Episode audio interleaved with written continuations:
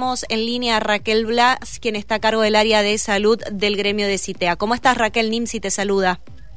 ¿Cómo te va? ¿Cómo te va? Buen día. Buen día, gracias por, por atendernos. Tanto tiempo, Raquel, que no te escuchábamos.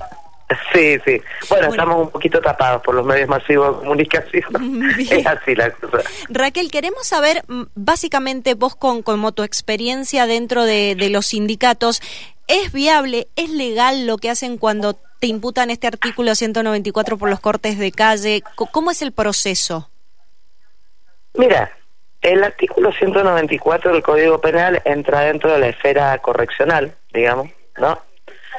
Es un artículo, a ver, que como toda cuestión que está en el Código Penal, eh, y es lo que han dicho no lo solamente yo, sino las comisiones internacionales de derechos humanos y todo lo demás, se debe poner, digamos, cierto, siempre en una balanza respecto de los derechos que se están ejerciendo, ¿no?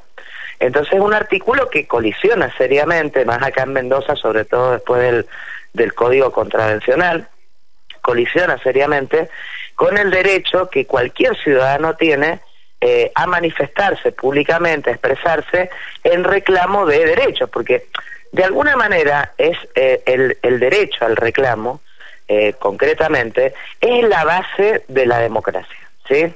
Es la base de la democracia.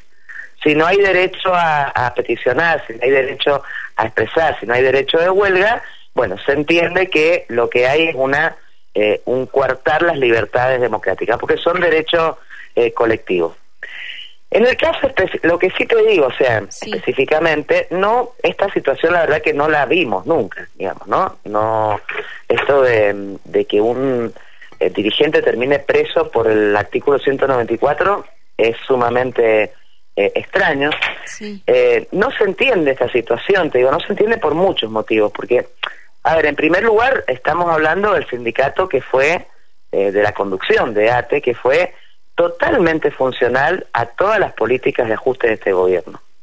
Eh, si los estatales empezamos a tener, por ejemplo, montos en negros o sumas fijas en el salario que son tan destructivas justamente de la capacidad adquisitiva del salario, o si los estatales empezamos a empezamos a ver que fuimos la única provincia donde no se reconoció nada del 2020, que fue el año de la pandemia, fue porque, bueno, justamente eh, fue Roberto Macho y ATE quienes firmaron esos acuerdos paritarios, ¿no? Sí. Entonces, bueno, eh, una eh, a tal punto que Rodolfo Suárez lo sentaba al lado de Roberto Macho en las conferencias de prensa para anunciar los, los aumentos, lo que no eran aumentos de sueldo.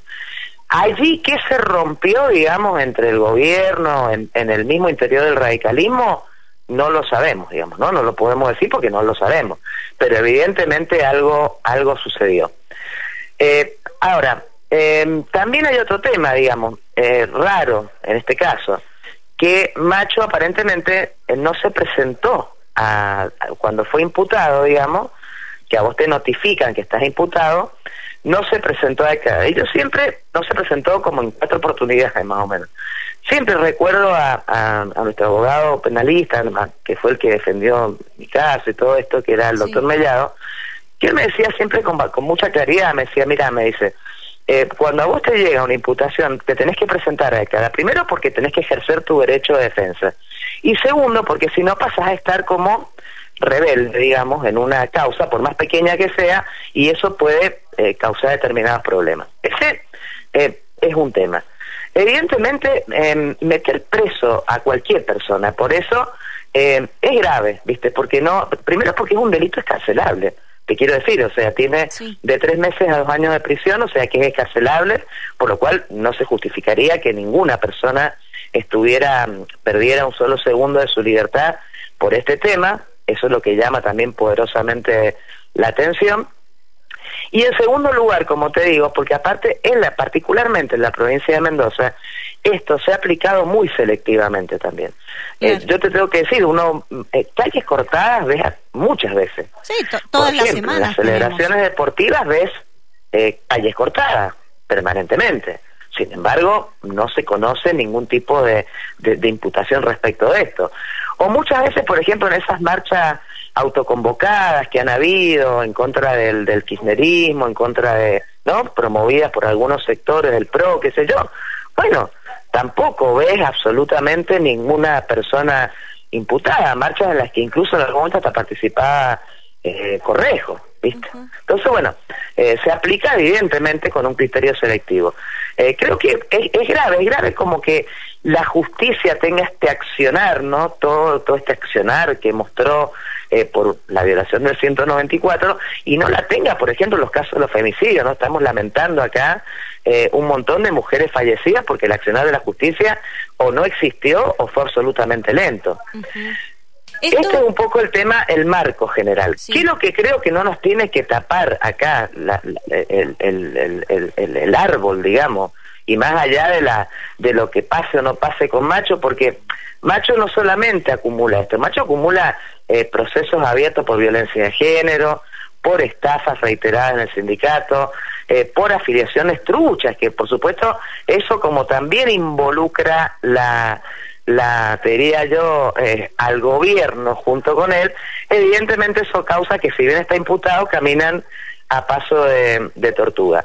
Al margen de eso, ¿qué es lo que tenemos que ver nosotros? Los trabajadores del Estado, todos, necesitamos sí o sí eh, una huelga general y necesitamos salir a recomponer nuestros salarios porque no podemos llegar ya no a la canasta familiar que hoy está en 150 mil pesos, sino a la canasta básica alimentaria. Ni siquiera a eso llega hoy un trabajador del Estado.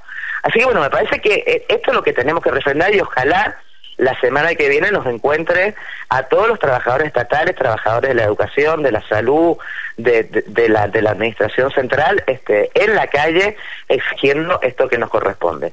Eh, el accionar de este gobierno ha sido represivo, pero viene siéndolo desde hace mucho tiempo. Recordá, el, por ejemplo, ATM, la Administración Tributada Mendoza, está en asamblea hace mucho tiempo ya y, han tenido eh, asambleas donde había más policías que, que, trabajadores. adentro de la repartición. Esto es como, como una forma de, entonces decís que es como una forma de amedrentar directamente. Sí, sí mira, al gobierno le viene bárbaro todo esto, le, encanta, le, encanta porque entienden en la lógica, ¿no? De lo que es fundamentalmente eh, Cornejo, Gullet, toda la gente que está en el Ministerio de Seguridad sobre todo, entienden que de esta manera lo que digo, eso aún hoy, aún hoy Macho eh, sigue siendo utilizado por el gobierno, ¿no? Tristemente. Eh, creen que con esto los trabajadores van a decir, ah, bueno, entonces mira, yo no peleo más, no hago más huelga, no me movilizo más. Y, a ver, la verdad es que yo le recomendaría al, gobierno que tenga cuidado con estas cosas, ¿viste? Porque muchas veces terminan saliendo el tiro para el otro lado, ¿no?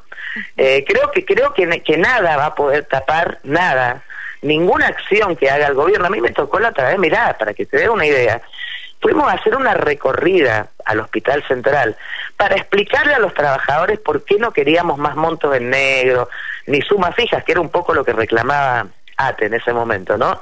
En nuestros salarios, nuestros bonos de sueldo, y tuve que hacer la recorrida escoltada por cinco policías y tres guardias de seguridad del hospital, ¿me entendés?